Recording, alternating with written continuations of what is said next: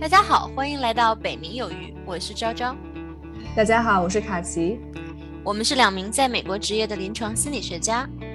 欢迎和我们一起从心理学角度观察我们自身，探索周围世界。大家好，欢迎收听我们这一期的北冥有鱼，我是昭昭。大家好，我是卡奇。这一期呢，我们要谈一个当下特别火的话题，就是冬奥会。那么我们今天请来了两位对冬奥会特别有热情的嘉宾，景景和 KK，跟我们一起来聊一聊。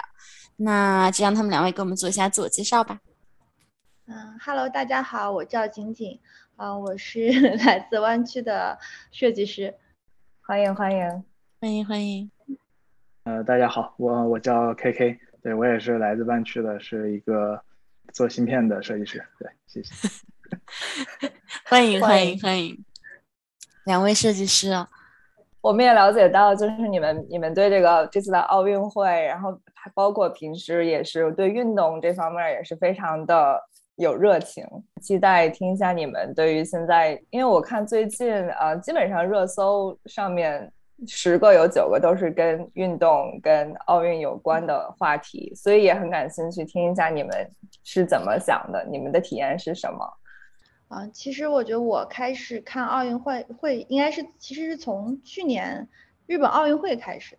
然后呃慢慢的开始关注越来越多吧。然后今年冬奥会也是因为就刷一些呃 social media，然后就会有很多人发类似的一些内容，然后就会越来越关注啊。包括呃有一些电视剧啊，比如说前段时间刚看了那个超越，然后他就非常详细的或者可。介绍了一个中中国短道速滑的一个传承的一个呃过程吧，然后还蛮有感触的。然后看完之后就会很期待奥呃冬奥会的开始，然后想去看中国队，包括就是所有运动员的一个表现吧。你有特别期待的运动员吗？哪个运动员的表现或者？我我比较关注武大靖和谷爱凌，嗯，因为谷爱凌是对冬奥会前期，我觉得对她的宣传做的非常多。嗯嗯，不管是 marketing 这边还是一些，对，然后武大靖是去年呃上一届奥运会的那个冬奥会的五百米的冠军嘛，然后其实我觉得是他是对中国短道速滑也是一个也是一个突破吧，男性选手的一个突破吧。嗯，然后之前因为王蒙会比较感兴趣，然后也当时王蒙是中国女性就是短道速滑的一个突破，嗯，战胜韩国队这些，可能对这些项目比较关注。但是随着看奥运会的过程中，可能会关注到别的一些不同的项目。嗯，那这个电视剧它主要讲的是什么内容？就是以速滑为背景是吗？对，它讲的大概就是可能上一代。嗯，上一代人开始，中国刚有短道速滑这个项目，当时可能中国连进入冬奥会的成员都非常少，然后慢慢传承下来，比如说他们一开始能进入冬奥会就是一个很骄傲的事情，然后慢慢的现在可以可以开始拿拿到奖牌，然后包括这个文化的一个就是传播吧，嗯，因为感觉短道速滑可能在东北比较，就是 东北比较。多，因为他们会有场地，然后他们可能从小就会接触这一类的冰上项目吧。嗯，那可能对于我原我我我我在的地方就没有什么冰啊雪的，所以其实之前可能根本就没有 生长环境决定兴趣。对对对，嗯，K K 呢？我的话可能平时呃关注体育相对多一点吧，但主要是看什么足球啊、篮球啊这些。对冬奥会的这些项目，其实平时可能没有太多的关注，对，但是这次也是呃，就是我我觉得可能也是疫情在家，包括之前的奥运会也一样，就是可能呃呃会会会会更想去去看这些呃比赛的这些呃呃节目呀，或者这些对竞技项目，对可能会更感兴趣一些，然后就 follow 的会更更紧密一些。对这次对我来说可能比较比较意外的就是那个呃中国单板的那个小男孩苏一鸣，对这个是一个呃非常 对，因为之前对这个项目确实也没有什么了解，然后对苏一鸣也没有就根本就没有听说过这样这样的人物，但其实他本来实力就已经很强了，只是对我们来说很陌生。对，但是呃这次就是只是想随便看一下的一个一个一个比赛，但是给了一个很大的惊喜，对，所以就啊感觉非常的嗯非常的非常的好，对，还有像其他的其他的一些项目，像冰壶啊这种，对，之前也是感觉很无聊，看起来就 不知道在干嘛，但是这次呃前两天我也是。随手查一下规则嘛，然后大概了解了一下这个，呃，这个基本的规则，然后哎，就看的还比较觉得还挺有意思的，对，因为它是一个比较讲究策略和这个技术，就是相结合的，包括心对，就是跟对方这种博弈啊，对，心理上的这种博弈都相结合的这么一个运动，就看的还蛮有意思的，对对对，总。反正总体来说，好像就你看的越多，然后去了解的越多，可能就越能体会这其中的这些运动的这个有趣之处吧。对，嗯，你们有有参加过任何就是这些冬奥会的这些运动项目嘛？就我很好奇，嗯，就是咱们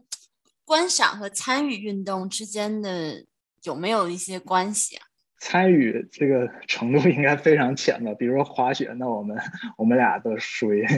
菜鸟选手，对。然后然后呃，我我可能小时候对滑过一些，对滑冰滑过一些，对，但是也也是属于比较非常基础的这种水平，对对对，啊，所以可能没有说特别有那种感同身受的那种那种感觉吧，啊，对。当然，如果更越了解这个运动，自己参与的越多，肯定会越。越有对更深的感触。对，我在想，今年这个冬奥会之后，可能会掀起一波滑雪的热潮。是的，是的，已经掀起了，应该是。那我看完滑滑雪，我会很有，就会有，突然会很想说，哎，要不要去试一下啊？好酷啊，嗯，好帅啊！单板，哎，是不是可以尝试一下？会有这种心理。你会想去试像那种自由式滑雪吗？像翻跟头。那个没有勇气，就是我知道这个不是我身身体可以做到的，但是可能会想试一下，就是简单的再去尝试一下滑雪这个项目。可能之前尝试过一两次，虽然还觉得蛮好玩，但是呃，因为要带各种装备啊，然后会觉得很累，放就等于就放弃了，也没有那么喜欢说投投入这个这个行，就是这个 这个行业，但是这个行业。还可以参加走上中老年的道路，中老年滑雪行业。但是看完奥运会，可能又又又会激发一点点那种想去尝试一下的这颗心吧。嗯，卡奇呢？我是一般都是比较喜欢看滑雪还有滑冰这一类的，但也不是说说不上是那种很狂热的，每一场都会去追啦，就是会看一看这种精彩的片段。对，但也确实是会被影响到，因为今年是疫情比较严重，所以本来计划好的滑雪的计划就被取消了，也是挺遗憾的。但就是看完了之后会有那种哇，明年真的好想 订机票，好好的练一下滑雪的技术。我我是很喜欢尝试这些不同的，就是那我觉得冰雪项目。我觉得我一想到尝试这些项目，就有两种感觉，一个就是它是给你一种很自由的感觉。我觉得无论是你滑雪，就能滑好的话，无论是滑雪还是滑冰，都是很自由。然后你跟风的关系就很好，然后你就感觉御风而 行。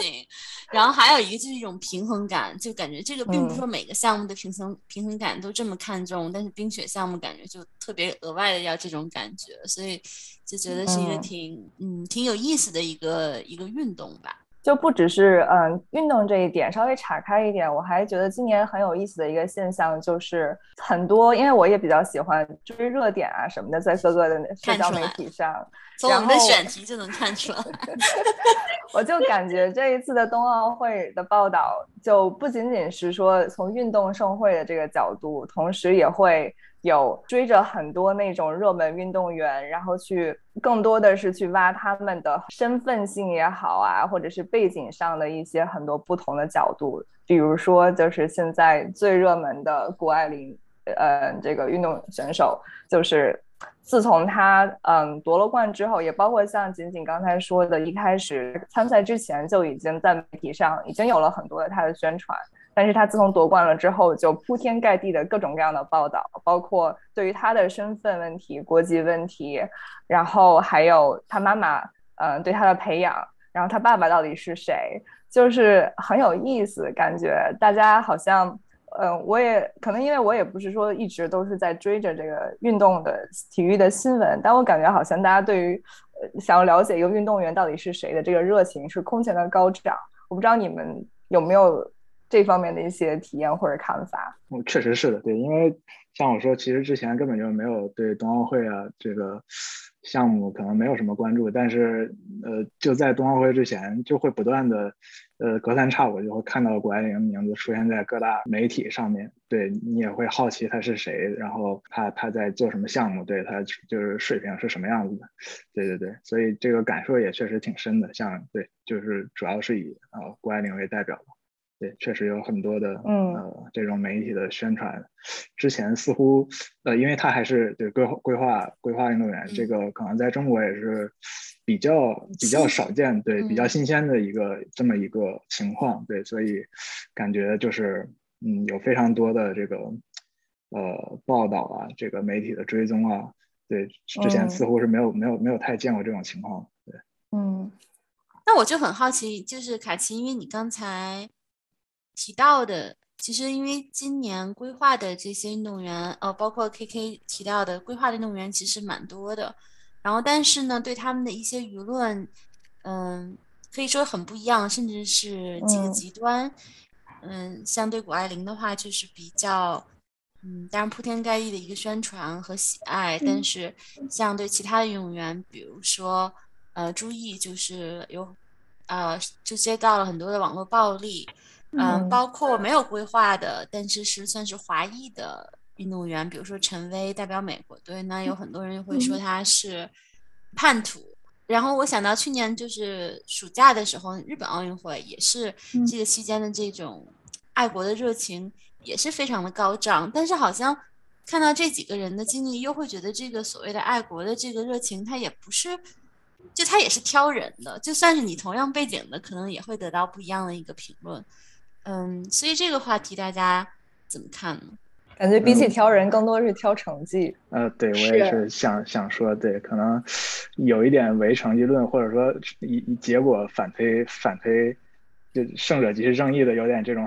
这种这种意思在吧？我我的感觉是这样，对，就可能呃，就假设呃，注意可能比赛中如果真的发挥非常呃非常好，或者说对，就是发挥的比较不错的话，也许这个呃从舆论上。我我猜想可能不会像呃现在呃他会遭受到这么多暴力的这种情况，对，应该会会好一些，甚至可能会有转向的这种这种迹象吧，啊，对，包括谷爱凌也是一样，对对 对，就是呃我我我我是我是觉得他这个呃成绩或者说他的发挥如果不是很理想的话，对他可能会有一个更加恐怖或者说更加这个夸张的这么这么一种舆论的转向，都是都我觉得都是有可能。对，其实谷爱凌一开始因为夸赞比较多，我我看她我都没有太敢看她的比赛，因为就会很担心如果有失败会怎么办？因为高空滑雪这种项目其实非常就是不稳定性很强，对，不确定性很强，所以有可能就是不不一定会拿金牌，或者说不一定能拿到最好的成绩。当然她非常优秀，她她成功了，她做到了之前都没有做到的事情，但是。只能说他非常优秀，但并不是每，但可能朱毅只是一个普，就是普通的奥，也不能说普通人，就是也只是一个正常的奥运选手，只是他失，就是做做做动作的时候失败了而已。可是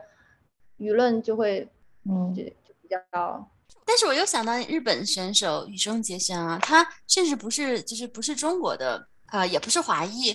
但是呢，他失败了，哇，那个朋友圈铺天盖地的把他夸的呀，所以这个又很神奇，对吧？就是我们唯成绩论，好像他成绩不好，但是因为他们会很夸他这种就是虽败犹荣，你去挑战人类极限的这种感觉，那那就很神奇的。感觉就是说，我们好像不仅是为成绩，当然，如果你得金牌，强者你肯定最好。如果你没得呢，至少你的姿态一定要好。你要是哭的话，大家就会很对，就是好像就是觉得他的姿态摔倒的姿态不够优雅，或者你失败的时候你不够有一种热血的感觉。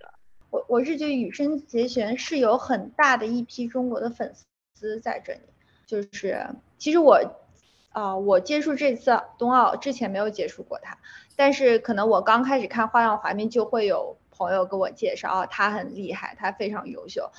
就是是不一样，就是完全做的作品都是完全不一样的一个，就是神仙一样的人物。所以我觉得他是有一个非常大的一个呃粉丝基础在中国的，并且大家会觉得他非常对，就非常喜欢、喜爱，就是尊重我们国家吧，所以就会对他比较包容性会更强。嗯。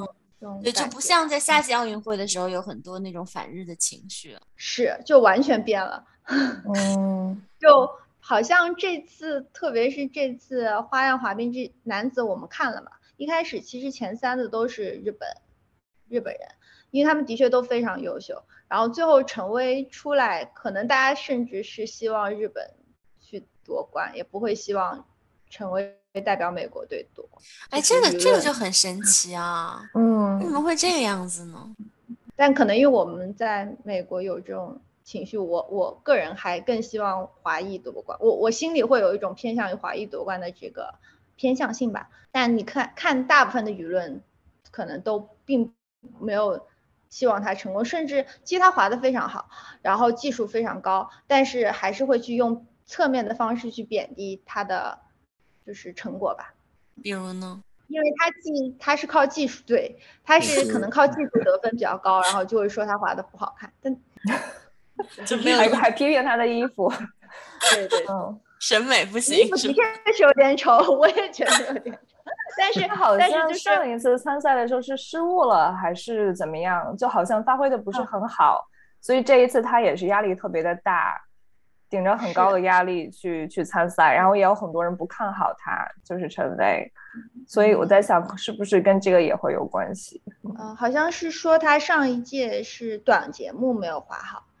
所以但是他这一届是短节目也是第一名的成绩，嗯然后长节目也是第一名的成绩。他上一届是靠长节目把分拉回来的，好像也站上了领奖台，具体我也不太记得了。嗯嗯，就我觉得在我们在说这些。顶级运动员的这种起起伏伏，当然这个本身对他们自己来说就是他们自己要调节的一部分，我们之后也会讲到。但是更像是这里面也有很多那种造神和急，就是好像我们要把一个人就是不仅是拉下神坛了，就要踩到土里。但是对，但是你们说的时候，我就想说，哇，那这些只是十几岁的孩子啊，就是哇，就感觉就是。嗯，本身你去参加这种国际水平的赛事要承受很多，然后还要作为这个大家投射他们的爱或者恨的这个对象，投射你极端的理想和这种这种挣扎的对象，就感觉很觉得他们承受的确实很多。嗯，我特别同意你说的，我觉得有太多的投射在这个上面了。很多运动员，他们代表国家去参赛的同时，也是代表他们身上肩负了太多国人对他们的投射。希望他们能够，嗯，发挥的特别的完美，心理素质也是一流，抗压能力也是一流。就好像这只是我自己的猜测啊，但我在想，会不会很多人就会觉得，如果运动员能够得冠了，就代表好像我们这个国家，我们每个人都。变得更加强大了，好像谷爱凌能这么完美，那我们剩下的人也是，嗯，好像就也可以沾一份光，也可以变得更加完美了似的。但我有时候我在网上看到一些评论，还挺让我有那种汗毛竖起来的感觉。就是我有看到几个，就是在夸说谷爱凌，她简直就像是拿了爽剧的大女主的剧本嘛，爽剧都不敢这么写。然后在下面就有人评论说，哦，这才是。女生该有的样子，我的我的天呐，我就感觉，我感觉就是已经是在一个对女性的审美的标准已经非常苛刻的社会了，然后感觉会更加的卷起来。对，包括很多的妈妈也会，就是有那种励志哦，就是我要向谷爱凌的妈妈学习。就是就你在说这个话题的时候，因为当时我们说有很多投射，我就在想，但是也许。这个体育赛事，它就不是，它其实已经和我们所谓的街头体育好像离得很远了。它本身那个运动员站上场，它就是一个标签了。它就，我我觉得我代表中国队，我代表美国队，我代表日本队，它就是一个你国家的标签。它已经早就不是我们普通人只是热爱，或者我只是挑战自我的极限，就像很多运动员声称的那样。你说的这个时候，我就想到，就是运动可以在很多的不同的文化里面代表的意义太不一样了。对于有些国家来说，就是球场就如同战场一样嘛。比如说像在哥伦比亚，嗯，如果你的那个足球运动员如果没有踢好的话，回去是有面临可能会被杀掉的风险的。哦，真的吗？对，就是他会南美国家会会会比较有这种情况，没错。对，包括中东的国家也会，那都是不只是压力大的问题了，已经是生与死的压力了。所以它里面的那个含义，集体主义也好，个人主义也好，就是大家赋予的。这个运动员身上的希望标签投射都太巨大了，但每个运动员又是这么年轻的身体？像你说的，嗯，多少年前看到的一个东西啊，但是他就说这个现在的体育运动就是一种文明化之后的战争，就是我们需要有一个这样一个平台去去。以一种大家都能接受的文明的形式去释放我们这种攻击性啊，或者说我们这种要比啊，或者是我们这个组像以前咱们部落的话，我们这个部落比你这个部落强。现在不是那种肉身的在打，感觉冰球就是 真的就是肉身在打。冰球这个项目还看到就是说，好像是尤其是比较的被视为是一个男性的运动，就女性很多时候就都不让上，或者一直没有很久都没有女性。的这个冰球的比赛好像，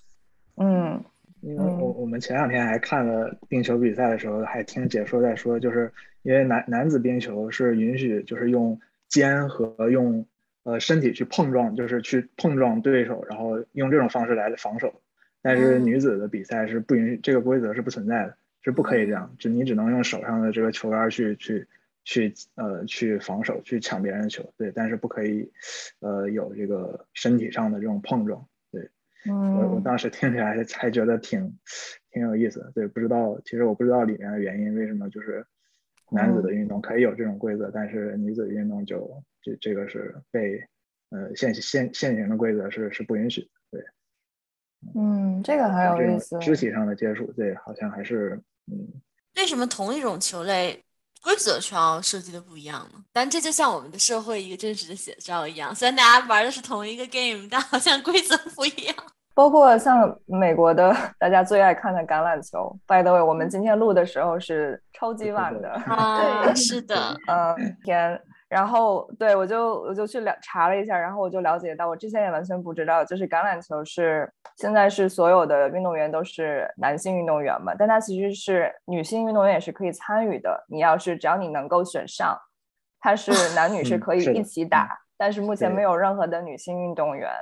而且在就是学校里面打橄榄球的时候，女性运动员的球会比男性运动员会小一些。嗯，篮球也 是，我记得，嗯。嗯，是可能因为女性手小，太大的话你就开这种。对你 NBA 也一样，对，就是其实它没有呃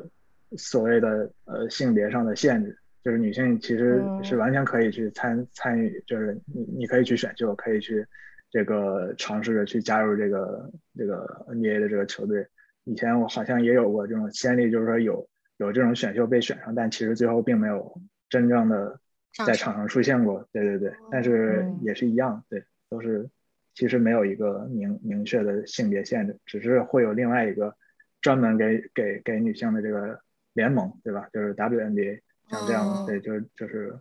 呃，完全是女性在参赛的这样一个联盟，对，嗯。哦，但是 NBA 就不是 MNBA，但是女性的，对，就是啊，好神奇，嗯。哦。再说回到刚才我们讨论的那个话题，我就想到这个男性运动员跟女性运动员，感觉大家就是大部分人的关注点也会很容易变得比较不一样。就是我感觉对于男性运动员，好像大家会更容易去，更多的是关注的是体育本身，然后对于女性运动员，就那种被凝视、被观赏的感觉会嗯更强烈一些。比如说，还是举回像谷爱凌的例子，大家就会更多的去关注她作为一个人，她的她是一个什么样的人，她是一个什么样的女性，尤其是，而且很多的讨论都会去讲她多么多么的美、好看、很女神，但是你就很少去听，大家会有类似这样的评论，对于一个非常有名的或者很优秀的男性的运动员。你让我想起了去年夏季奥运会。嗯，我记得当时韩国的一个射箭女女的射箭选手吧，得了金牌。然后，但是当时好像就说遭受到了韩国的网暴，就说觉得她长得，她好像剃了一个超短的头发，我忘了，应该不是光头，但超短。然后就觉得她她身份应该也是一个拉拉的身份吧，我不确定。嗯，但是就是遭到了网暴，就是说她可能是不够女性化，还是就是觉得她长得不好。但是这个就是你说的这点，让我也让我想到了。尽管如此，这些人出现在了赛场上，因为是顶级赛事，永远有聚光灯，它也是一个示范作用吧，就是拓展了大家的对女性可以怎么样的一个想象。好像每次无论是冬季还是夏季奥运会，就就会出现很多的文章，就说哦，看看女性也可以有肌肉，然后这个不同的审美，她们呃在赛场上拼搏的时候是多么的有力，什么什么。就是我觉得一方面是他们也是，他们就像我们一样。也是也是被限制在这种凝视下，但另外一方面，他们可能也带来了一些突破，就是带来大家呃能够看到的这种 role model 的一些多样化的一些呈现吧。对，但我觉得这个里面就是，我觉得你说的很对，就是我觉得我们是现在能够对于这种多样化的美越来越包容，但是我感觉还是有很长的路要走。嗯，同样的，相比起比如说谷爱凌来讲，王蒙也是一个非常厉害的女性运动员，然后她也打破了很多的记录。嗯，但是大家就会对她的讨论要要少很多。说的肤浅一点，就是女性的颜值感觉会让大家引来更多的关注。就是在你是运动员这个角色本身之外，还有一个就是你的样貌是什么样子。那呃，对你说这个，我就想起，就我就觉得好像，包括奥运会和冬奥会，就一定会有专门的文章去，呃，总结一下这一届奥运会出现的美女，就是不管她是什么项目，实力如何，怎么怎么样，就一定会有一篇帖子来来来来来列一下，就是这一届奥运会哪些长得好看，不管哪个国家怎么样的，对，会会会总结一下，但是嗯，不会有不会有一个文章去去去。同样的，去对于这个男性运动员有这样的一个总结吧。对啊，我就觉得男性可能也会有 颜值的，就是比如说比较帅的那种分类。当然，肯定没有女性的多，就是更多的公众号会去更关注于女性的颜值这个方面吧。嗯，而且颜值越高的，肯定是拿到的资源更多。就对运运动员来说，他们包括他们退役之后，他们能扩展的路也会更多。对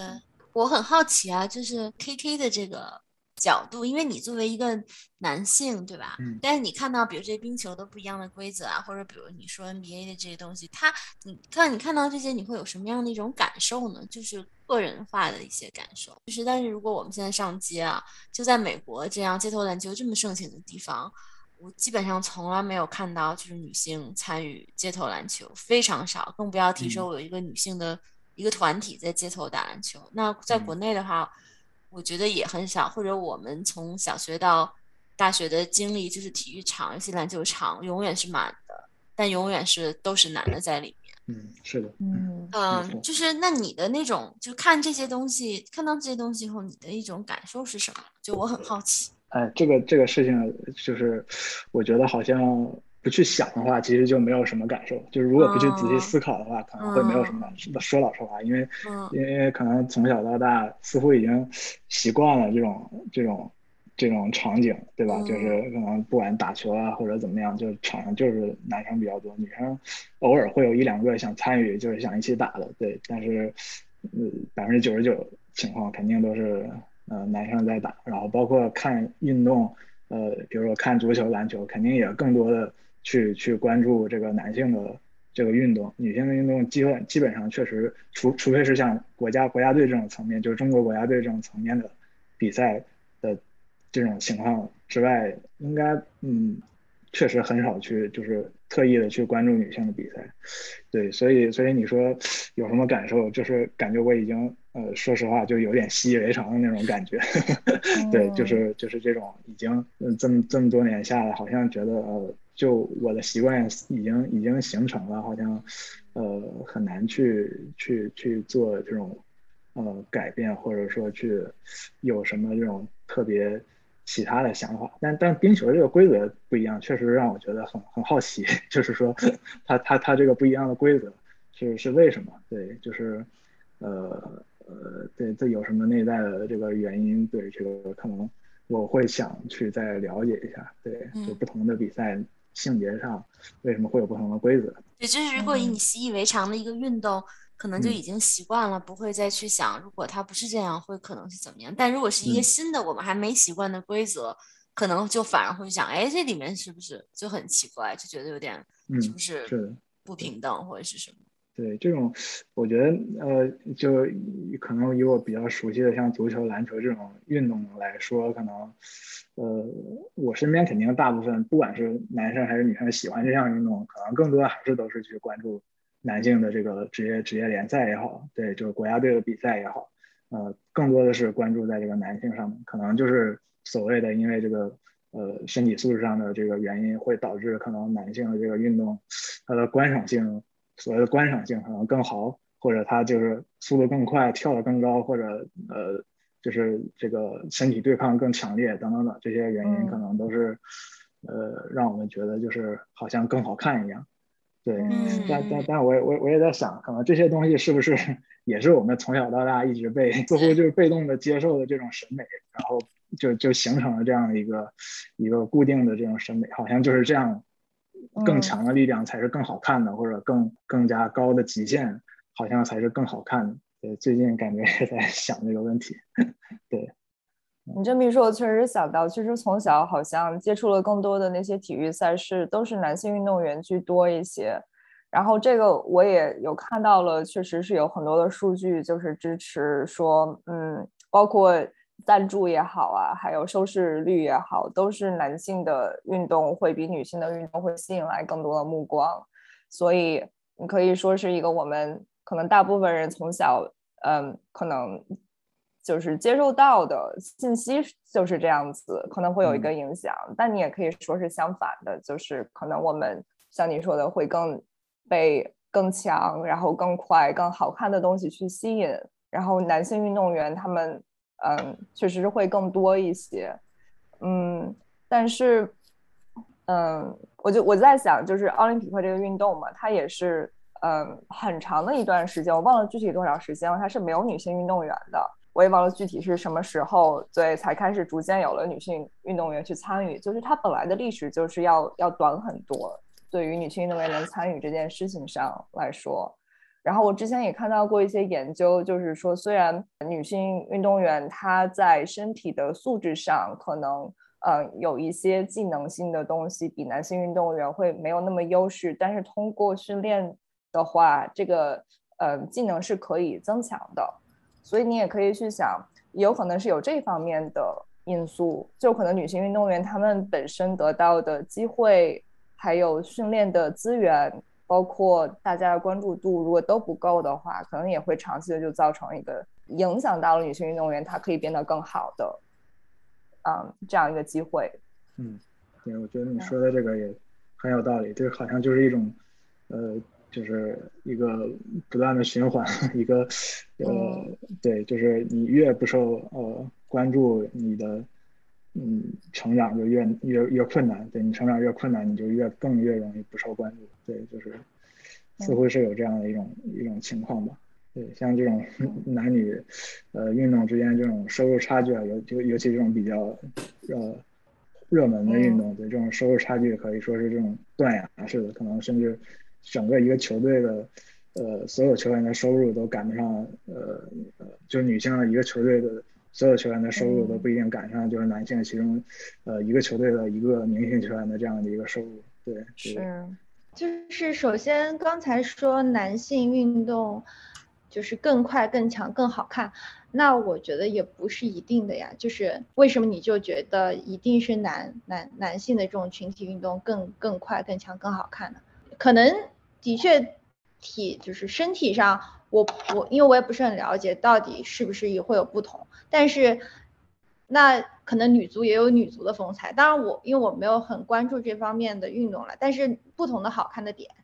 并不等于它就没有男足好看，包括呃篮球一样的道理。然后还有就是还有一个点就是，关注度吧。我觉得，呃，最近突然开始关注女足足，是因为男足一直在输，然后女足却得到了，却获得了胜利，然后大家突然来看，哦，女足好棒。可是这方面的热度到底能持续多久呢？其实也是好像又是在衬托一个男足失败的一个点，又在批评啊，男足你们。应该把你们的拿到的收入都给女足，但是这只是群众去说一说而已。但是事实呢？事实就是每一年都是这样，每一年都在骂男足，可是大家还是在关注男足，最后还是男足的收入比女足会多很多很多，而女足甚至要靠男足的收入来支撑中国女足的发展。对，其实 三三大球的话，就是足篮排，其实都是女性，大部分应该都比男性强，像女排大家从来没怎么听过男排。对吧？女排精神，然后女篮的话，去年奥运会是三 v 三拿了第三名嘛，呃，那个尖头篮球新的，然后女足也是一直都是一个亚洲劲旅，就是我觉得仅仅你说的那个让我觉得很有意思，就是你们刚才说的这个点。就是女足这个事情是和奥运这个同时出现的一个热点嘛？当时大家就说鸣不平，但又说不要让它用一个衬托。然后我又看到网上的一些说法，就是说你要改变它的这个生态的话，那就得有人看，对吧？那就得有人看，那为什么大家不看呢？那那是一个是就是可能刚才 K K 说到的一个对我们审美的一个规，也有一个规训，就是什么是好的，可能我们。也是被一部分被塑造的吧，就很难，甚至很难想象什么是吸引我们的。但是我就很好奇，就是大家说的观赏性，什么让你觉得更有观赏性呢？因为我会觉得说，如果如果说我们假设说女性是更容易合作的，那么这种团体运动，我可能会更想看，就是很多比如精彩的传球，不是个人的一个呃表演，或者说。这样不会让我觉得说这个游戏它更它需要的策略更多，它可能也有更多观赏性嘛？但是我觉得好像在这儿我们就在像讲一个科幻一样，因为它不存在，或者说因为这样的审美系统也没有建立起来。嗯，就是这是一点。另一点我也在想说，就是一个运动它的观赏性或者它观赏的价值，是不是也取决部分的取决于我们。在平常街头运动中，是不是能够去参与？就是说，比如说，女性有很多的足球迷、篮球迷，然后看，比如什么什么意甲呀、NBA 呀，对吧？但是真正上街头的，嗯，去打的，你说 OK？那在顶级赛事里面有力量差异，但街头的话，那我们都可以享受这个运动。那样的，比如说我去一个篮球场。三十多个男性，没有一个女性，那样的极端的对比，肯定是和我们的力量和肌肉的比例是不成正比的。所以我在想，也是不是就是我们平常参与的街头的运动和健身里，我们也有一种去到任何一个地方，我去篮球场，我永远都是站在上面唯一一个女性。然后，但是如果我有一个我的团队的话，我就可以加更多的女性进来。但是我觉得那样站在那个场上那种感觉，真的是说实话挺不好的，就是一种夹杂着一种我不知道为什么就有一种 shame 的感觉。呃，可能也是一种被规训的人就会觉得，虽然没有人在看你，但是会有一种我不知道你们能想象，就比如说六个篮球场，每个篮球场下面就是六七个，然后。那个男男的在打，然后你自己站上去以后，就是可能人家都不会觉，就像 K K 说的，就是偶尔一两个来一下，然后但你自己会觉得就是那种异样的感觉特别强烈。但这种感觉，我就是每站上一个篮球场，必须最开始都会有，尤其在自己水平。不够的时候，但是我又不想说，我必须到顶级了，我才能够可以站在这个篮球场上。我作为一个菜鸟，如果我想引入这个运动，也许我也可以来。所以我觉得最开始就站上那个场要花很多的，就是会有一些心理工作。但现在就是习惯了，或者怎么样，或者你加上你自己的其他的男女朋友一起来的话，大家好多人就就就变得是更更自然。但是但是我觉得会有这种感觉，就是它会有门槛。就它本来是一个对于男性零门槛，我什么水平都可以来交朋友玩的地方，那对于女性就变成一个极高门槛的街头运动。我觉得如果你想跟男性玩的话，听上去是；如果你跟女性一起玩的话，没有，是就零门槛的，但是很难找当你的小伙伴儿。那就是对，那就是极高门槛，没有人愿意跟你一起玩，或者说大家对非常少。但是，一旦你稍微有一两个人，就大家也不是说不愿意，其实，但是如果你去篮球场，你是不会说就是随机的找到，是不可能的。但男性随机的组一个群就开始玩，或者随机的大家几个投篮的人就开始比赛，是一个很自然的事情。嗯，哦，那我觉得你好棒啊！就你一直在跟这种感觉在对抗，你也没有放弃，你还一直在回去接着玩，而且还找到了自己的小团体。对，我也找些菜鸟嘛，但是 但是我也有过，就是我自己去球场，我想练一下，然后我投的篮里面就有一些，比如说我不认识的男的在那边练，然后他们其实很都很 nice，就是没有人是刻意要排挤我的。就是他们就说哦，那要一起玩吧，然后也组了我一起，就跟其他人。但是在里面我还是会有一种不适感，就好像你每一个进球或者不进球，都可能会被放大，就好像你突然变成了女性代言人，你打的好不好，大家都会说。如果平其他任何一个打的好，他就说哦那个人；但如果你打的不好，他们就会说那个女的。嗯，就那种感觉。没错，因为你是唯一一个人。那我想到我以前打篮球，可能跟你们也。是另外一种感受吧，就是我反而是觉得男性对于女性打篮球，他们的期待值会很低。对，就是他也不会防你，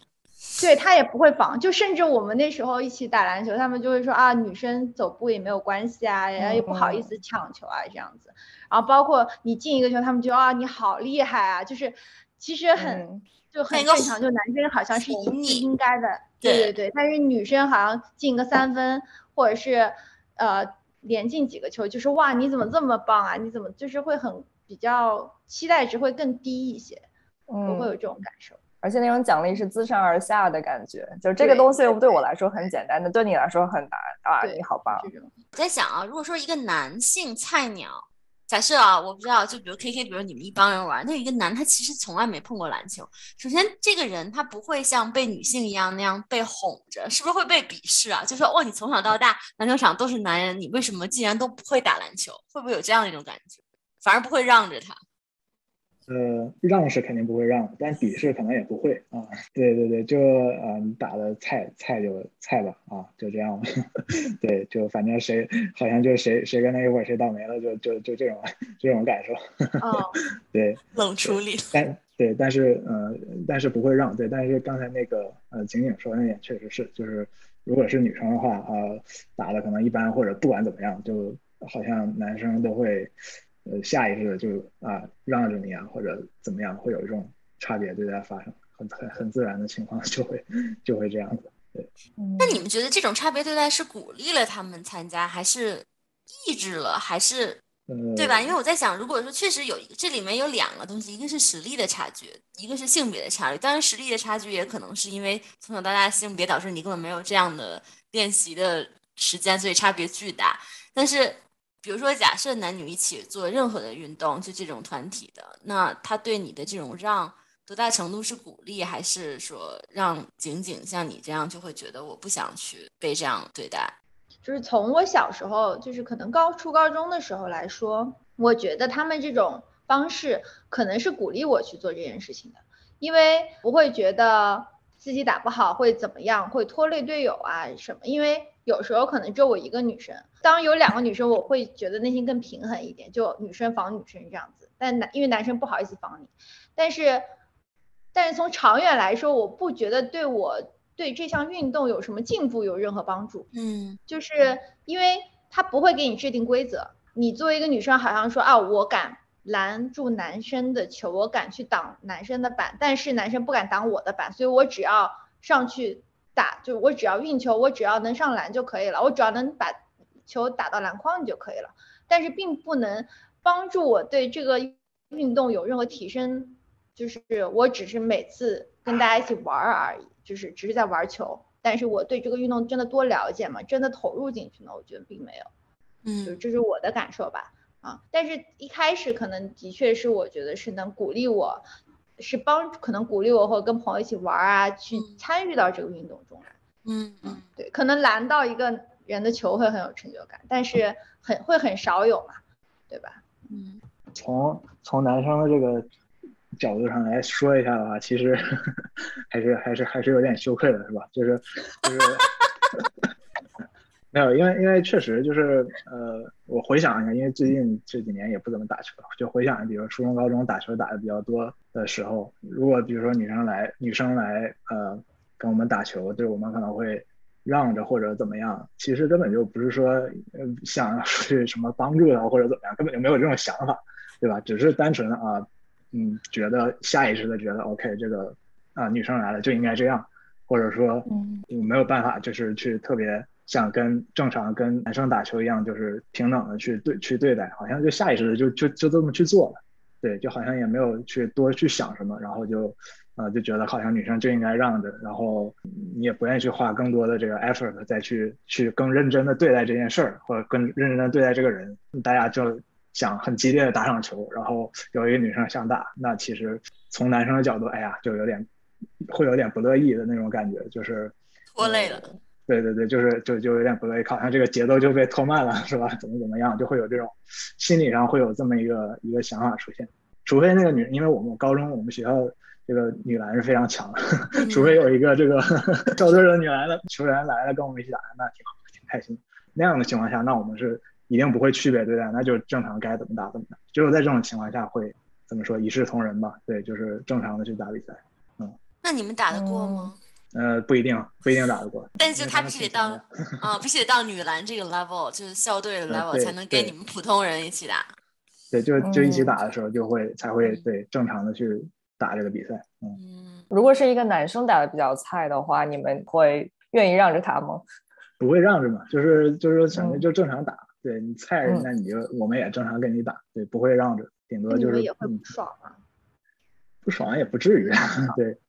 对，就不爽也不至于。这个菜就是好像就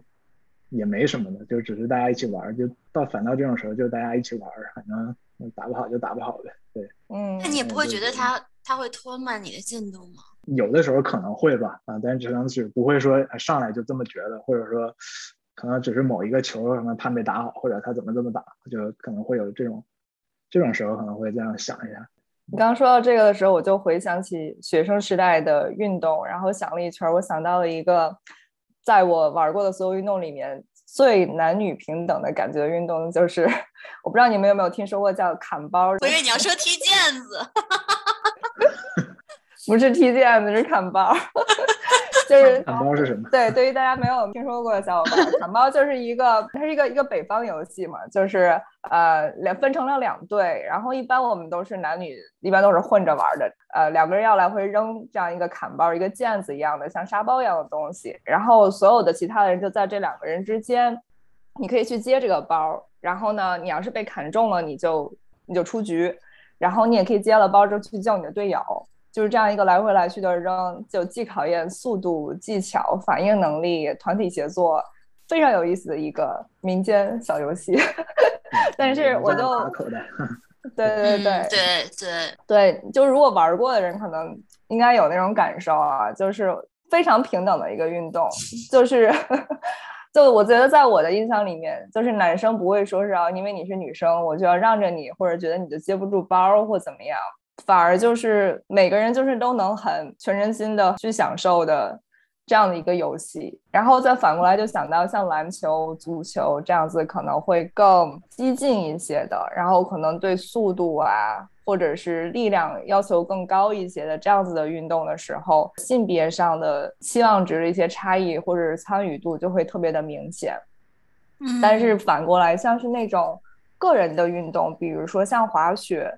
我觉得就是跟小伙伴去玩的时候，会像昭昭你刚才说到的那种男生对于女生的反馈就会少很多。嗯，这是我自己的体验啊，就是会有男生滑的很菜的，然后也会有女生一下就滑的很好的，但也不会说大家就会很惊讶，或者是一开始会把期望值就因为你的性别会调低或调高这样。对，然后你说这个我也想到，确实就像 K K 说的。就是因为像我，比如说当我吸纳其他的女女生，大部分绝大部分是不太会打的时候，我都会再去教他们，就以我的绵薄之力，因为我水平其实真的是不怎么样，但是我会尽我的绵薄之力，把我的比如说投篮，或者说脚步，或者防守，就基本，因为我觉得你首先你要你会防守，你会传球，你其实你就可以成为一个 team player，就是至少大家不会觉得你拖累。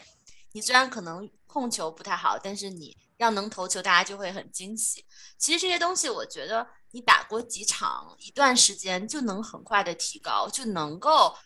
但是很神奇，就每次都只是我在教。其实有很多男生他比我打的好很多，但是他们。说到就是篮球这个速度，但其实你知道，男生很多他体重很大，尤其在咱们这个年龄，而且他的柔韧就很容易受伤，因为就篮球受伤率很高。所以其实女生在，比如说你很灵活呀，你跑动的其实很，其实在这个年龄会很多时候更快，然后受伤率也会更小。其实我觉得，嗯，打篮球也未必就是说会有很明显的劣势。大街上你就是上网去找，我想要一个女性 basketball coach，你根本就不可能找得到。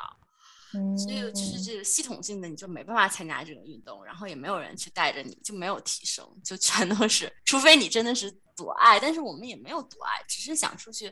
结交个朋友，然后健健身，让大家一起开开心心的，就很难。你刚才说到，就是其实女生其实有可能在速度上，还有嗯，比如说反应能力都是不输男性的，就让我想到了就是关于性别的这个刻板印象这件事情。就是我们在运动里面可能会有很多的固有跟性别有关的刻板印象嘛，比如说女性可能天生速度就不如男性，或者力量就不如男性等等这样子刻板印象。就是我就有看到，就有研究是他是有发现，就是这些刻板印象是可以影响到女性运动员的发挥的。就是可能她本来可以发挥的很好，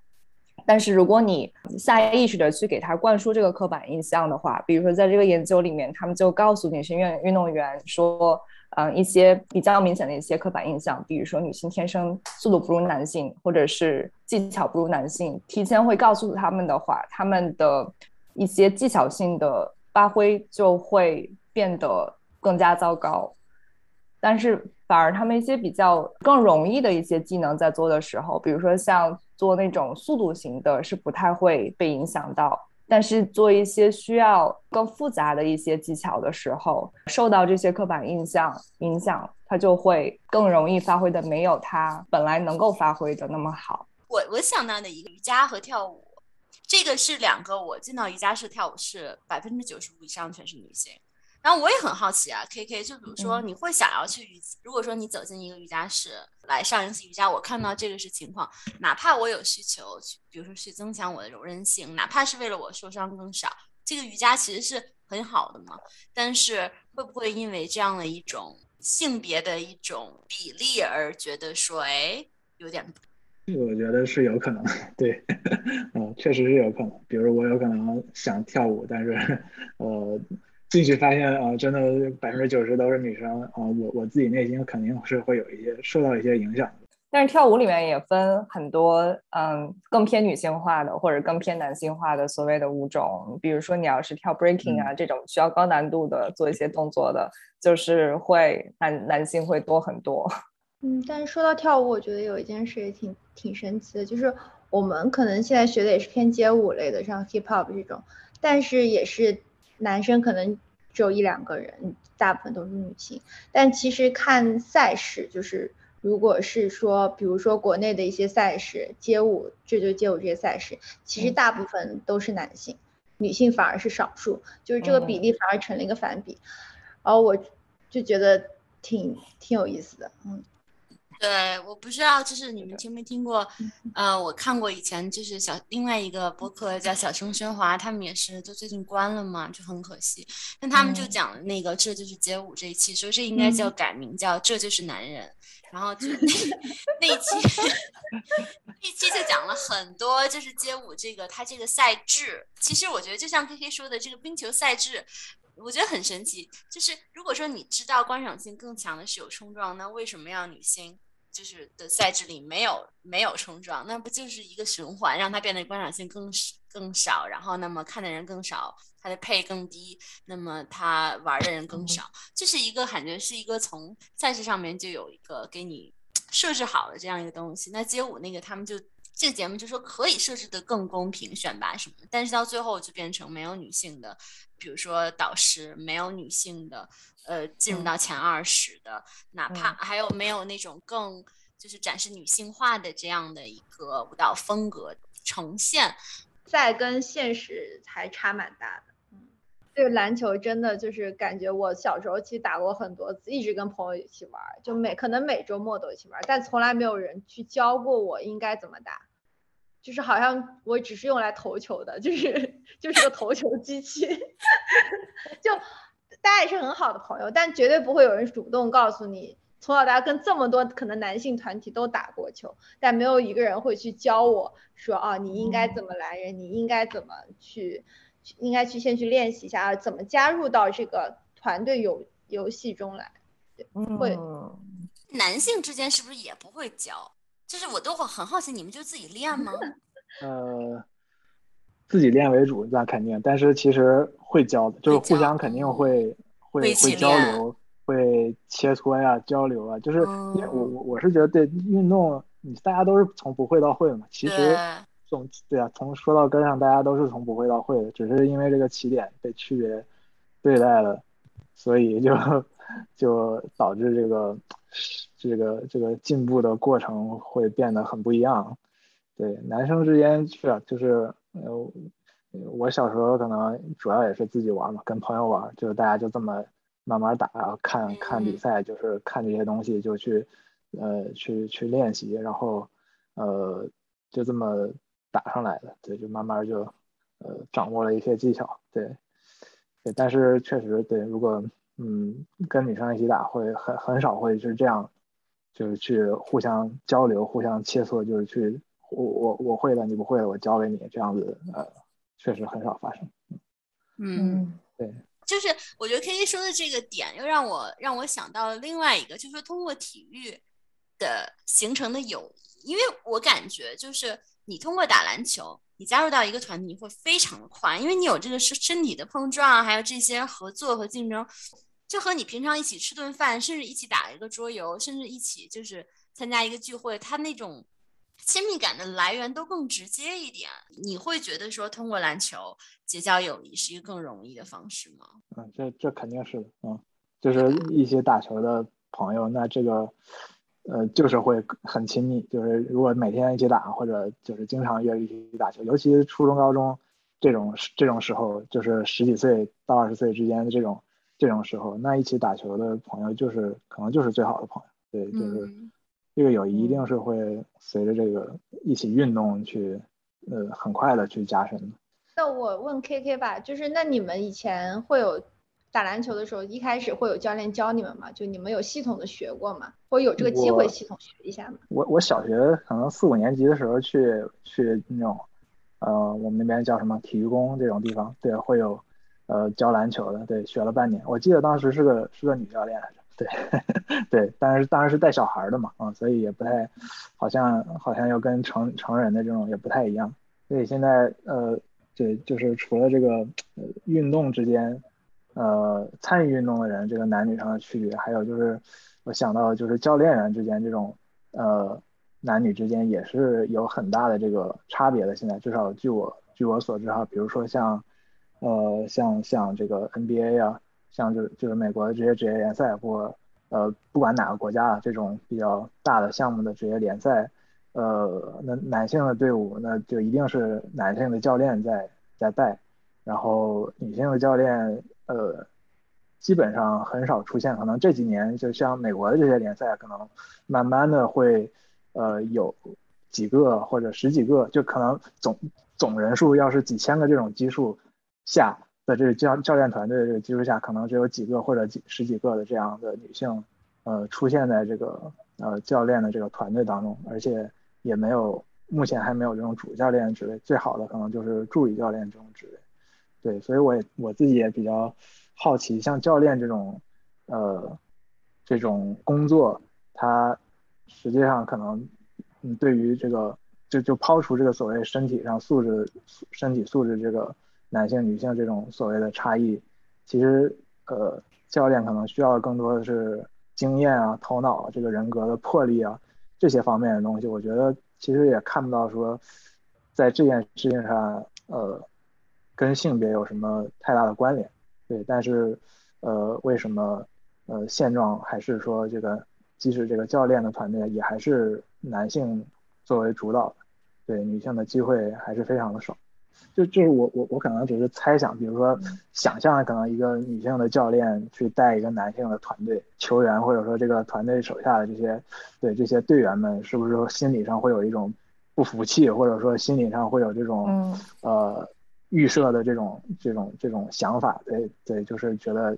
呃这个女性教练你带不了我们，或者说女性教练你就是你你不了解我们，你不懂我们，你你你干不了这个事情，会会有这种排斥。很很严重的这种排斥的心理，会有这种预设的立场在，对，会导致可能这个工作更难去进行。嗯，对，这可能是我的一个一个猜想吧。嗯嗯，这个也让我想到了，就是关于企业的这个 leadership 的很多的一些研究嘛，就是说，嗯，就是说人们对呃男女两性的情绪表达是有不一样的一种。嗯，观感的，尤其是在企业里面，对你的这种领导或者是同事，如果是女性表达愤怒呢，就会被人看作就是你这个人情就很情绪化。然后，那男性表达愤怒的话，就会被人看作更有威望。所以呢，呃，更容易表达愤怒的男性，就是他评分会比就是会比较高一些。然后呢，那更容易表达。愤怒的女性，她的评分会比嗯普通的女性还要低。而且当男性表达愤怒的时候，大家归因就会说是是因为你他有一些别的原因，而女性表达愤怒就会归因于是她自己的问题，就是她情绪管理有问题。但实际上，情绪化这些事情，男性情绪化水平并不比女性低，呃，只是他的表达方式可能通过其他的方式表达出来。就是尤其是身处高位的女性，你对你来说，你几乎无法表达。这种愤怒的情绪，如果你表达，就会觉得你真的是一个恶女人；但是你不表达呢，他们又会觉得你软弱可欺。所以我不知道，因为我我不了解就是教练和运动员之间这个关系，但是可能想象中他不仅是有很多鼓励的，会会有很多的那种就是严厉呀，嗯，对。然后，所以我不知道是不是。他们就更难去带入到这样的一个，就我不知道怎么说，就是就是说，他无论是以偏向传统女性化的方式，或者传统男性化的方式，他可能都不行，都会被被看作是是更不行。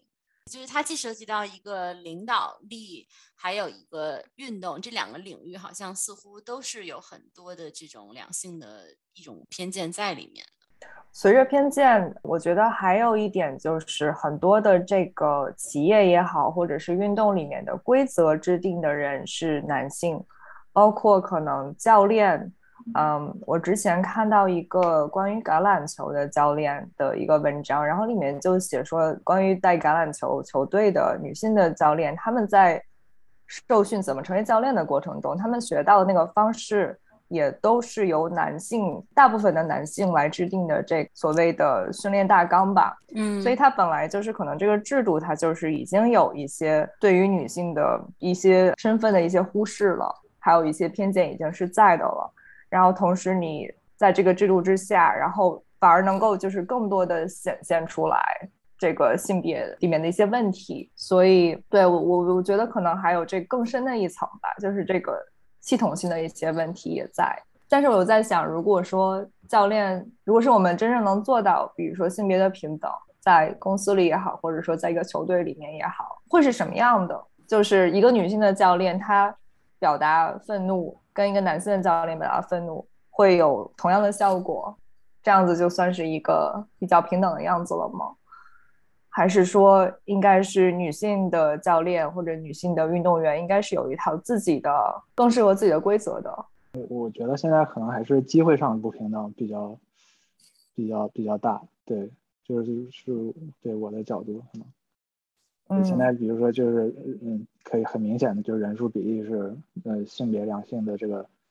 人数比例是完全嗯一边倒的。对，所以就是。意味着可能就是机会上还是有很大的不均等这个地方吧。对，当然这个至于对深层次的原因，是不是说，嗯，确实像那个，呃，卡西说的，对，就是，呃，因为因为这个规则制定就是，它根从从根本上它就是一个男男性主导规则制定的这么一个，呃，一个游戏规则，对，就导致了这种不平等似乎就没有办法避免。对，我想这个可能也是一个比较重要的原因。我只是在想什么时候有可能会有，就是比如说 NBA 会有一个真的有一个女教练，嗯，那就是带当当做主教练吧，可能又是一个 历史性的时刻。嗯，对这个，对，反正我因为我看 NBA 我是马刺的球迷，然后呃，马刺有一位非常非常厉害的这个助理教练，就是一个女性叫那个 Becky Hammon，然后她其实就是这样一个算是在这个女性教练界的一个代表性的人物吧。我觉得就是就是她已经是呃很有机会去呃成为可能第一个执教这个 NBA 男队的。呃，女教练了，嗯，对，但是我觉得可能就是还是很很难，就是我觉得这个道路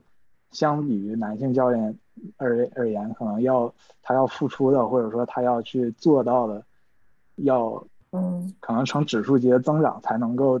得到这种呃差不多呃这种平等的这种认可，嗯，对，所以呃。就是还是比较比较艰难的，可能对于对于女性的这条路来说，好像总是要，好像需要一些领路人，或者说一些这个很有代表性的人物，真的要非常非常付出非常非常多的努力，才能去把这条路给开拓开拓起来，对，才能够得到重视也好，对，得到更多的这个认，嗯，就是更多的认识。对，才能够有对于这个女性教练的这个路会越走越宽吧。说起这个艰难的这条路，我也想到了另外的一个点，就是对于跨性别者参与竞技体育这一点，就是因为，嗯，这个话题一直都是一个引也是引起了非常多争议的一个话题。然后今年的冬奥会呢，啊，美国的有一个花样滑冰的选手叫 Timothy Lazuka。他是奥林匹克运动会历史上第一个 gender non-binary 的运动员，就是非二元性别的公开非二元性别的运动员。所以我觉得这也是一个非常有意义的一件事情吧。然后也想跟你们聊一下，就是你们对于这个跨性别者参加体育竞赛有没有什么一些看法？那他和和在哪一个区？他是双人的，就是他的有一个搭档是一个女性搭档，他们双人的花样滑冰。我不知道他有没有在参与别的，呃，滑冰的运动。但是我看到的是，对，他是跟他的搭档一起两人花样滑冰的选手。里面有一个争议很大的一个点，就是有很多人就是说，你的生理性别决定了。你在运动上的发挥就是会男女有很大的差异的，然后也确实有研究，也有研究发现呢，就是跨性别的男性运动员，就是说生理性别你在出生的时候是女性，然后跨性别成男性运动员，他们会比男性运动员的速度会一般会更慢一些。然后再做像是仰卧起坐啊，或者是俯卧撑这样子考考验力量型的运动的时候，在同一个时间之内，跨性别的男性运动员他们做的数量会更少。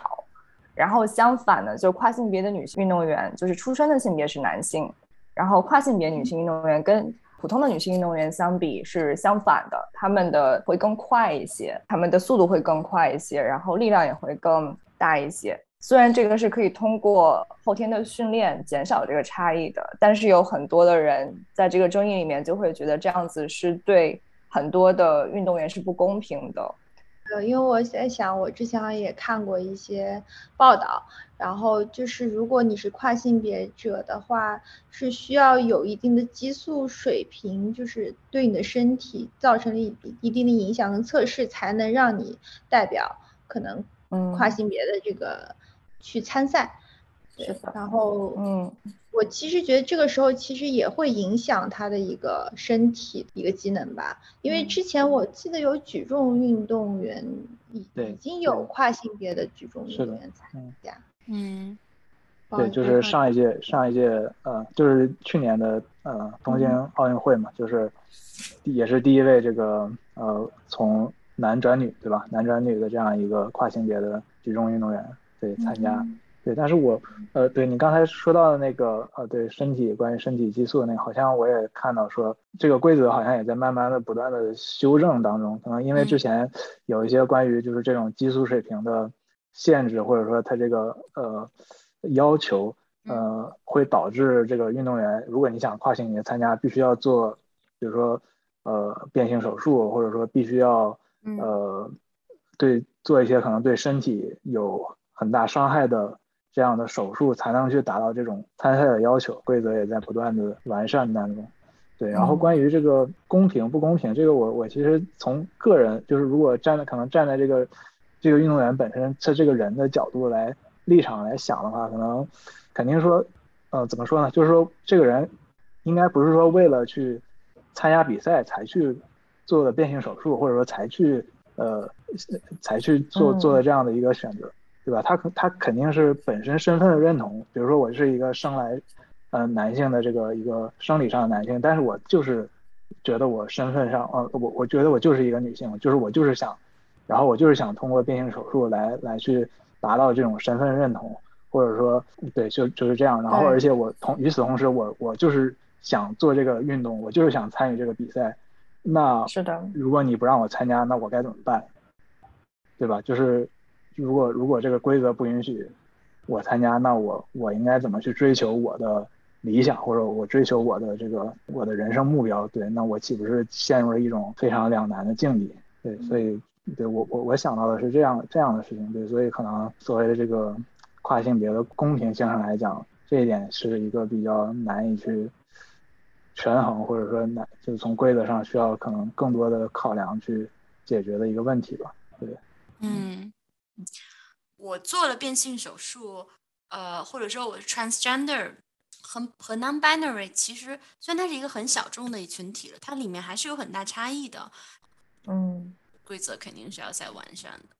嗯，是的。嗯，所以不论怎么说，都是规则应该去更去顺应人，而不是说我们人就是要去跟跟随着一个已经既有的规则来决定我们能不能参与到热爱的体育里面。对。那我们接下来再讲一讲。回归到我们的老本行，讲一讲运动员的心理素质。因为我有看到一些报道嘛，就是说，其实那个标题是，呃，大致是说奥运会居然还有心理医生，然后，然后我我觉得这肯定要有啊，就是我当时看的是这种心理，然后内容是说，呃。一有有一百六十四名工作人员中包含了三名心理生，就是我心里反而想，哦，居然只有三名，就是奥运参加奥运会这么大负荷的一个压力下，啊，包括还有这些舆论压力，居然只有三名 心理医生去管所有就是团就是所有运动员的心理健康问题，我我看到这个报道还挺挺吃惊的吧，就是，对，首先是那个标题让我觉得很吃惊，因为我觉得这是一件很。很正常，或者说本来就应该发生的事情。然后其次就是人数可能也是少于了我心中想想的数量吧。因为就像我们之前聊到，就是滑冰的朱毅这个事件，其实他参加比赛之前就有很大的舆论压力了。然后但大部分都是网暴吧。就是你想一个十几岁的小姑娘要在参加花样滑冰这么需要发挥的一个运动中，然后同。不仅要承受着得奖牌的心理压力，得就是比赛的心理压力，还要承受着舆论的压力，我就觉得还挺不容易的。对，嗯，就我很想了解一下，就是啊，关于运动员心理上，就是怎么去调节他们的心理，然后包括在这个期间，如果发发生了这种网暴的这种事情，就是医生要如何让他们能平复自己的心态。对我看到你查了这数据之后，我也非常的惊讶，居然只有三名心理医生。我记得我以前一个督导好像他是有，不知道是是奥运会这个规模的还是，但是会帮运动员做一些这方面 training，尤其是帮助他们去更注重管理一些焦虑的这些情绪，因为大赛的其实临场发挥非常重要嘛，对吧？其实硬实力当然是一部分，但是临场发挥各种各样的运动都很重要，尤其是更。确定性更高的运动其实更重要，他就会帮他们注重怎么样去注重那个过程，而不是你要想我输了怎么办这样什么什么。他说过一点，但是对我也是一点了解都没有。其实这个领域，对我也之前是没有没有怎么了解过。像你说的都是有有专攻嘛，但是感觉有很多相通的地方。比如说作为运动员个人，他们怎么去平衡他们承受压力的这个心理，然后。自信心的一些问题，然后怎么去面对不可控的因素，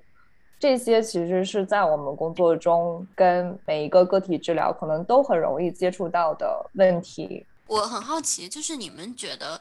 嗯，因为大家你们都有很多观看，比如说奥运比赛，或者说篮球，或者是不同的运动的一些经验，你们觉得这些比赛的成绩有多大程度是心理因素决定的呢？就说实力和心理的这个比例。说实话，我可能我自己心态不太好，因为我比如说我看比赛。我我我能紧张的半死，所以我我会觉得比例很高，就有百心理可能有百分之八十吧。啊？嗯，就是你这是同等。嗯，对，因为我觉得能参加奥运会的人已经都是很强的人，他们在技术上都已经达到了一个完，就是就他们这个阶段非常成功的一个，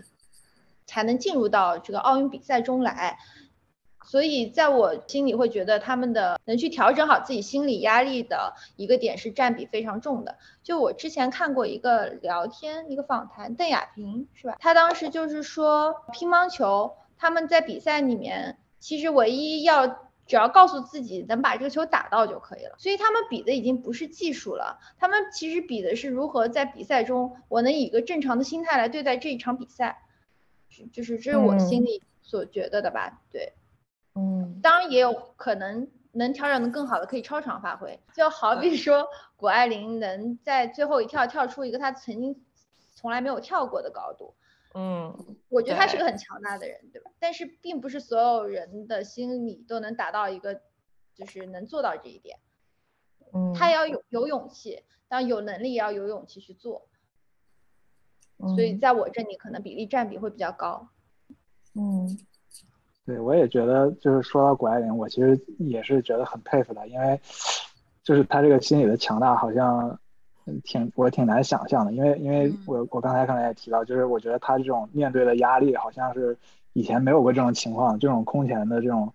呃压力，其实已经把他捧得很高，就是他他已经呃捧得很高了，已经基本上就是如果是爬山上，已经爬到山尖的下边一点点了。但是如果如果出点什么意外，他就直接就摔到摔到山底，那就是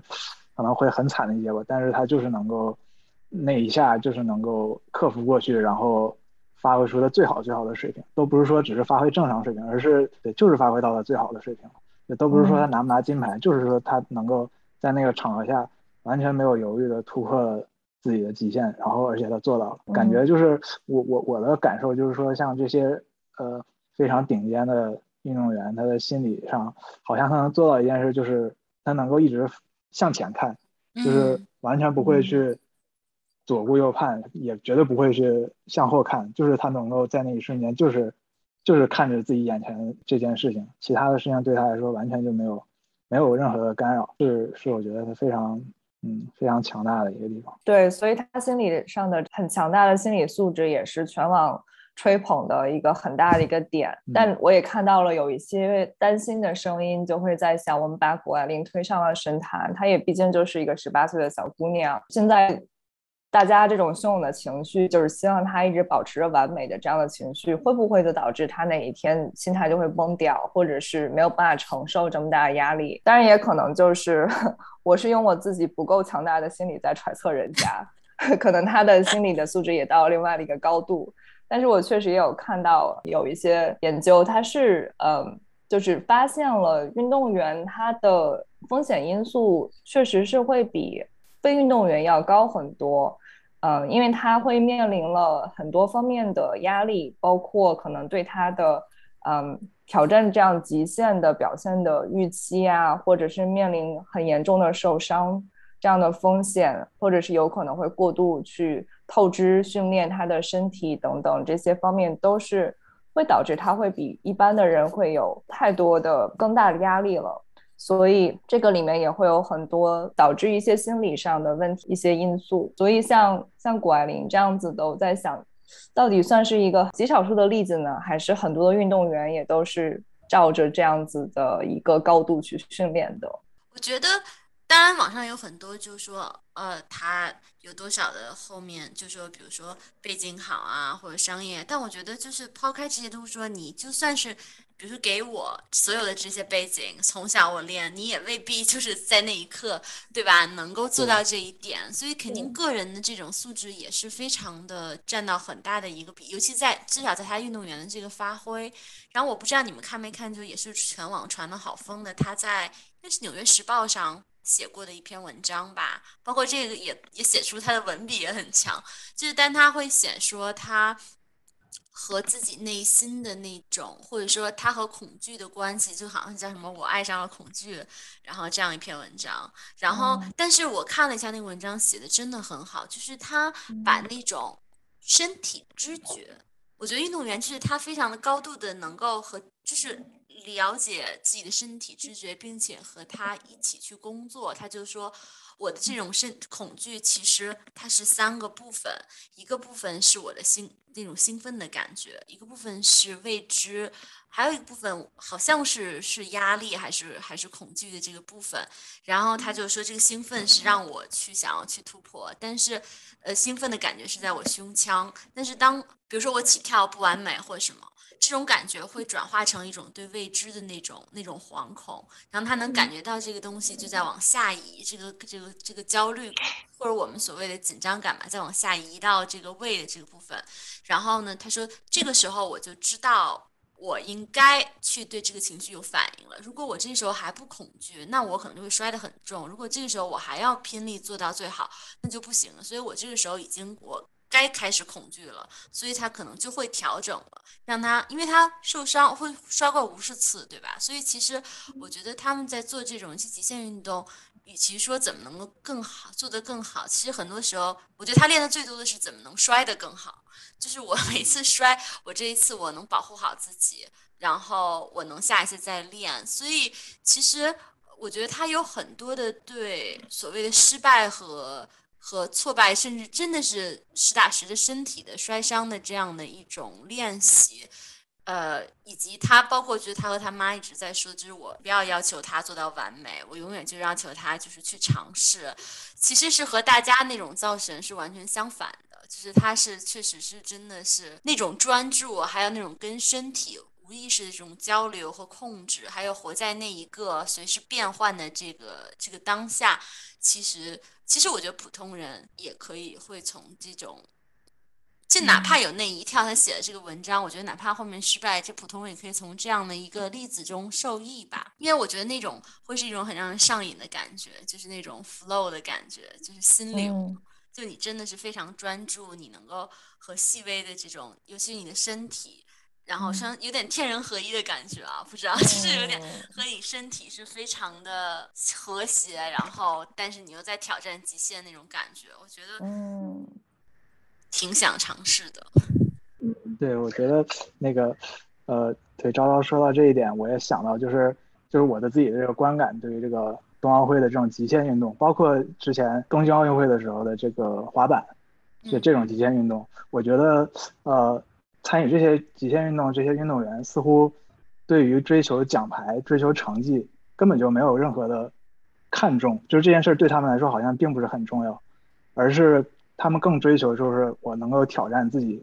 的这一个难度，我能够做好我想做的这一套动作。对这件事对他们来说的重要性远好像远大于就是呃拿到成绩、拿到拿到奖牌的这这样的一个重要性。对，所以他们看他们比赛特别。就是特别开心，这些人都特别开心，就是好像大家就是世界的高手们，就大家攒个局，就大家一起来玩儿。哎，你你你来一个这个，我来一个那个，你做到了，大家都特别开心。我做到了，我自己也很开心。然后成绩什么的，好像都是很次要的事情。对，除非你是哥伦比亚足球队的队员。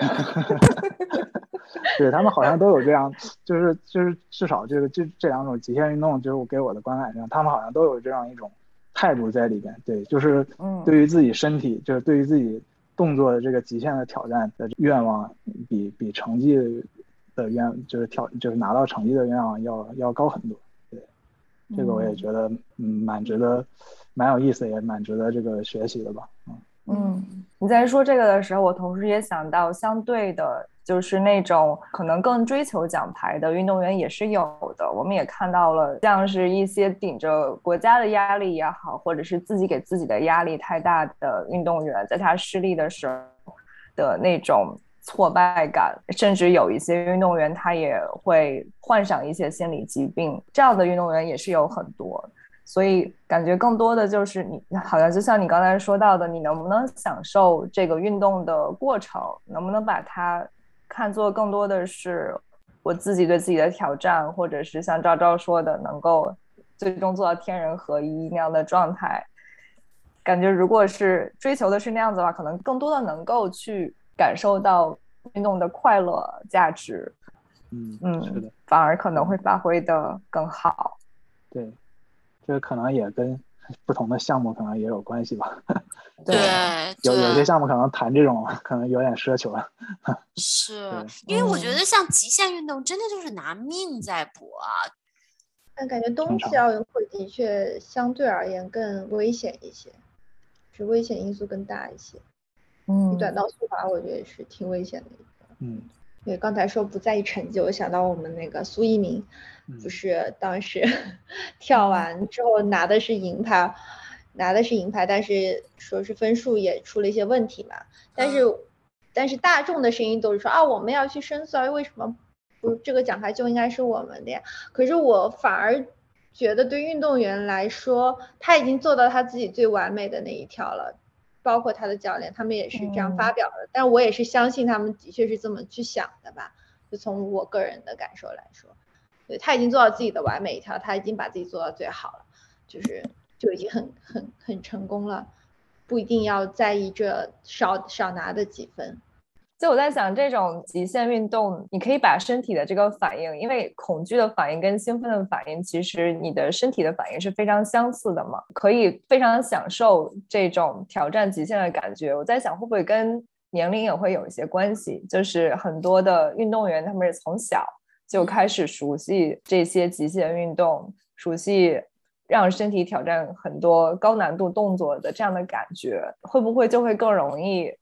长久的去去享受这个运动，那比如说我在想，要是我是吧一把年纪了，然后现在去挑战一下极限运动，肯定是怕的要死，会很难去享受到那个天人合一的感觉，或者是你也可以可能花很大的精力去克服它，然后最后让自己去享受它。但是就是比起如果从小孩抓起的话，可能会更容易一些。可能小小孩子对恐惧的认知和和成年人是不一样的。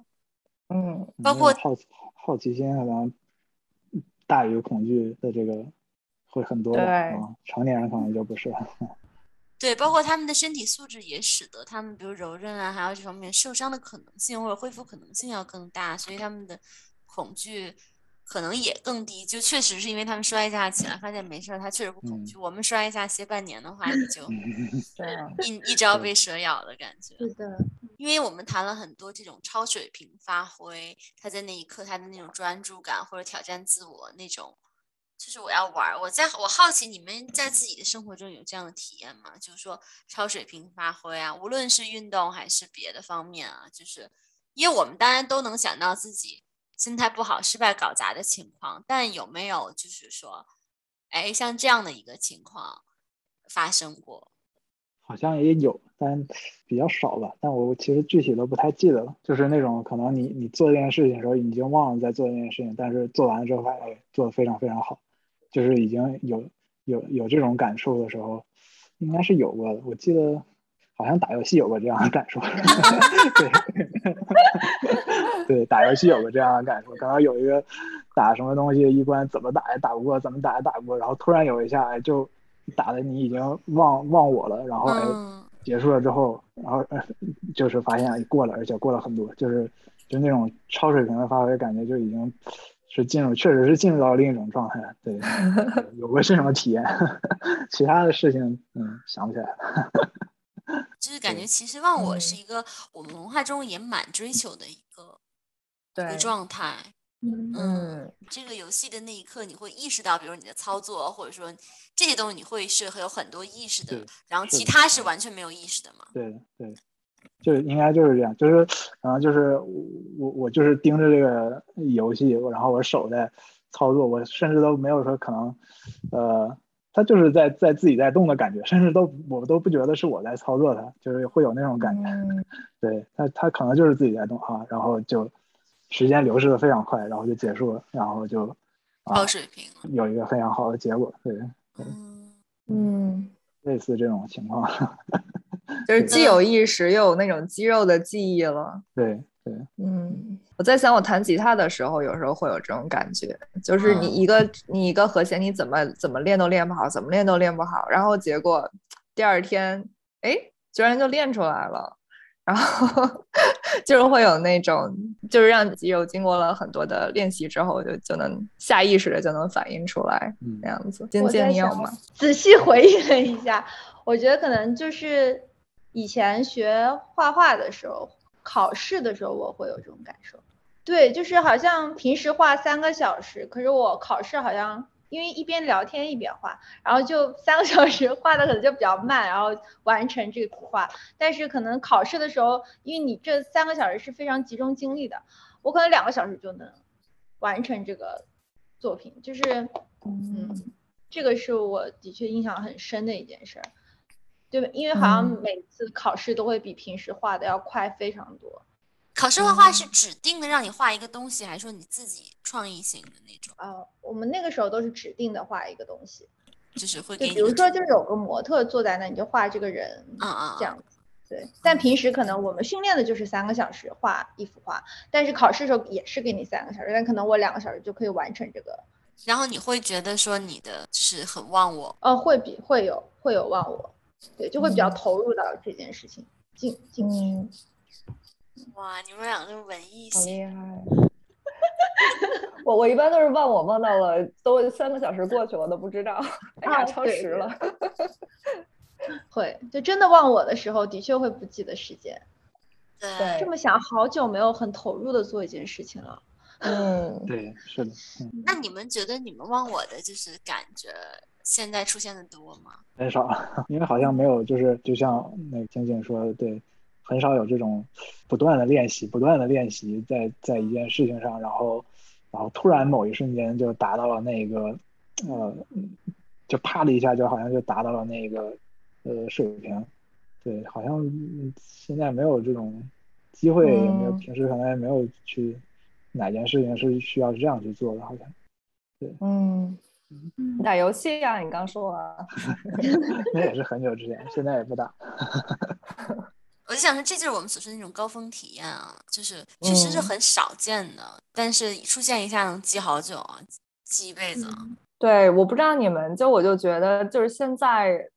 分散我们注意力的事情太多了嘛。然后，如果你能够有一个让你特别专注能够做做的一件事情，像仅仅说画画也好，然后 K K 说打游戏，就是是一个我感觉是一个非常解压的事情。就是我如果有每一天有那么一个小时、两个小时，我就是非常专注的，比如说我弹琴，我就非常专注的就就去弹琴，我会就觉得结束了之后有一种被充电到了的感觉。嗯，就是挺需要有这样的一个能够完全集中在一件事情上投入去做的，对我是挺有帮助的。我不知道你们会不会有这样子的感觉？啊，我会有这种感觉，对，但是好像现在很难说去时间分散的越来越多，会去看一些 social media，就去刷刷手机，然后就好像越来越难集中精力去投入去做一件事情。嗯，就刷手机是会有这种忘我的感觉，